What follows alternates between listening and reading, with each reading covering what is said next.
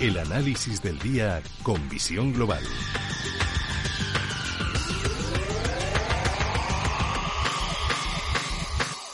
Saludamos a José Ignacio Gutiérrez Lasso, que es presidente de PG Valores. José Ignacio, muy buenas tardes. Muy buenas tardes, Gema. Bueno, menuda semana nos espera Consejo Europeo este viernes y sábado y hay mucho que negociar encima de la mesa, sobre todo para unos países más que para otros. Ya lo ha advertido hoy el primer ministro holandés, que la negociación va a ser difícil. Temporada de resultados empresariales. Mañana pistoletazo de salida en Estados Unidos. Reunión del Banco Central Europeo. Wall Street casi de nuevo en máximos. Tenemos al SP500 por encima de los 3.200 puntos. ¿Qué podemos pedir? Bueno, pues podemos pedir que se solucione bien lo del Consejo Europeo, ¿no? Lo que pasa es que me da la impresión de que Mark Rutte, y que es el primer ministro holandés, lo ha dicho con una sonrisa amplísima, como, como es cosa suya, y yo creo que la negociación va a ser durísima. La negociación va a ser durísima. En cuanto a la reunión el, el jueves del Banco Central Europeo, No creo que haya ningún cambio esencial. Yo creo que va a ser un poco de rutina y ya no vamos a tener reunión hasta el día 10 de septiembre, concretamente. O sea, que nos van a dejar tranquilos, bueno, salvo que ocurra algo imprevisible, ¿no? O imprevisto, por lo menos.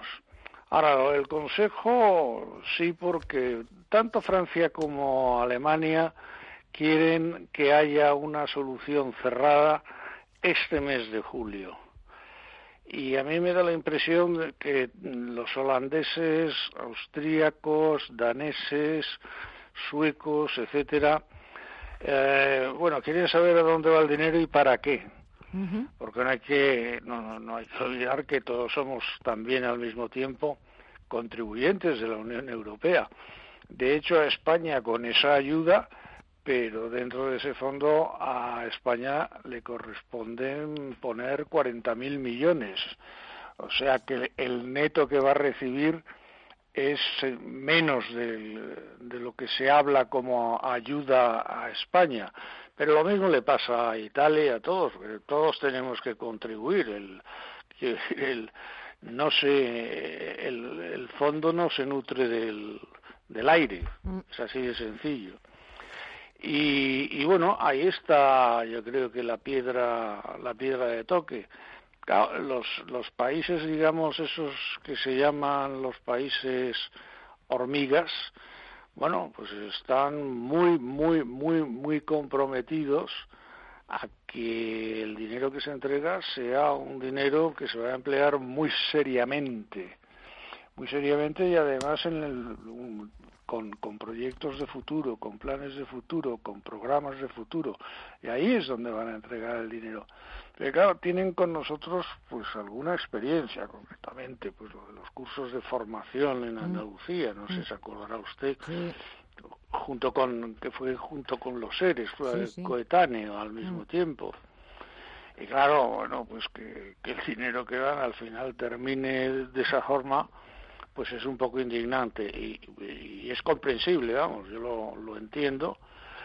Y, claro, pues eh, eso quiere decir que nuestro gobierno va a tener las manos muy atadas eh, para ver dónde se pone ese dinero. Y Alemania, a pesar de que quiere ayudar, Alemania también es de esa misma opinión, no se nos olvide, porque Alemania es un país muy, muy, muy, muy serio y muy comprometido con planes de austeridad. Y un poco de eso, de austeridad, se nos va a pedir, cosa que no es muy eh, popular, porque hemos pasado una época de, austeridad importante.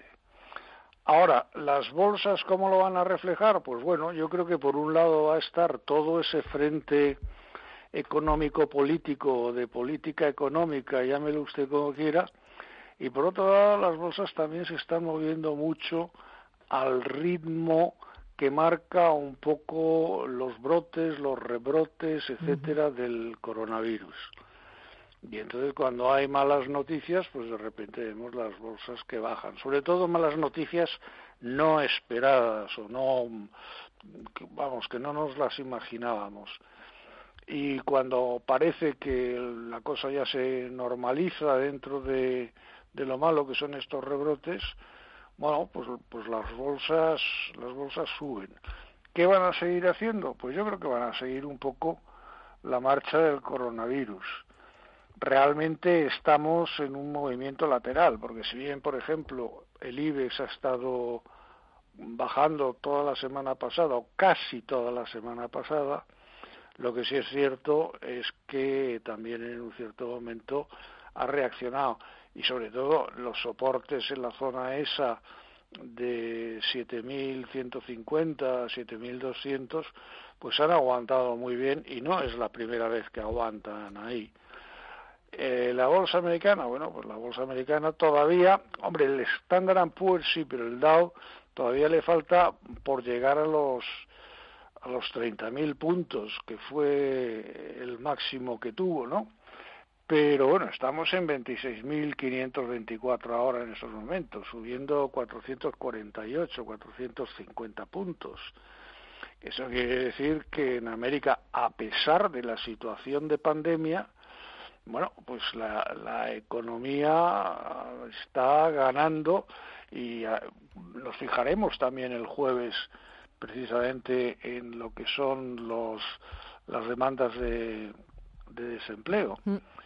Y yo creo que esas son las claves de esta semana, pero fundamentalmente la reunión del Consejo de Ministros y la evolución del coronavirus, las dos. Y ahí no le puedo decir cuál va a ser más importante, no le daría coeficiente de ponderación a ninguna de las dos. Yo creo que de momento las dos son igual de, de importantes, de vitales y que a medida que vayan pasando los días, por una y por otra parte, iremos eh, viendo cómo se va solucionando y qué va siendo de nosotros y de nuestro futuro. José Ignacio Gutiérrez Lasso, presidente de MG Valores, a ver qué nos va pasando, a ver qué nos va trayendo las noticias y la actualidad, pero lo más importante, que aquí lo seguiremos contando y analizando. Que pases una buena semana, que tengas una buena semana y hasta el próximo lunes. Un fuerte abrazo. Hasta el próximo lunes.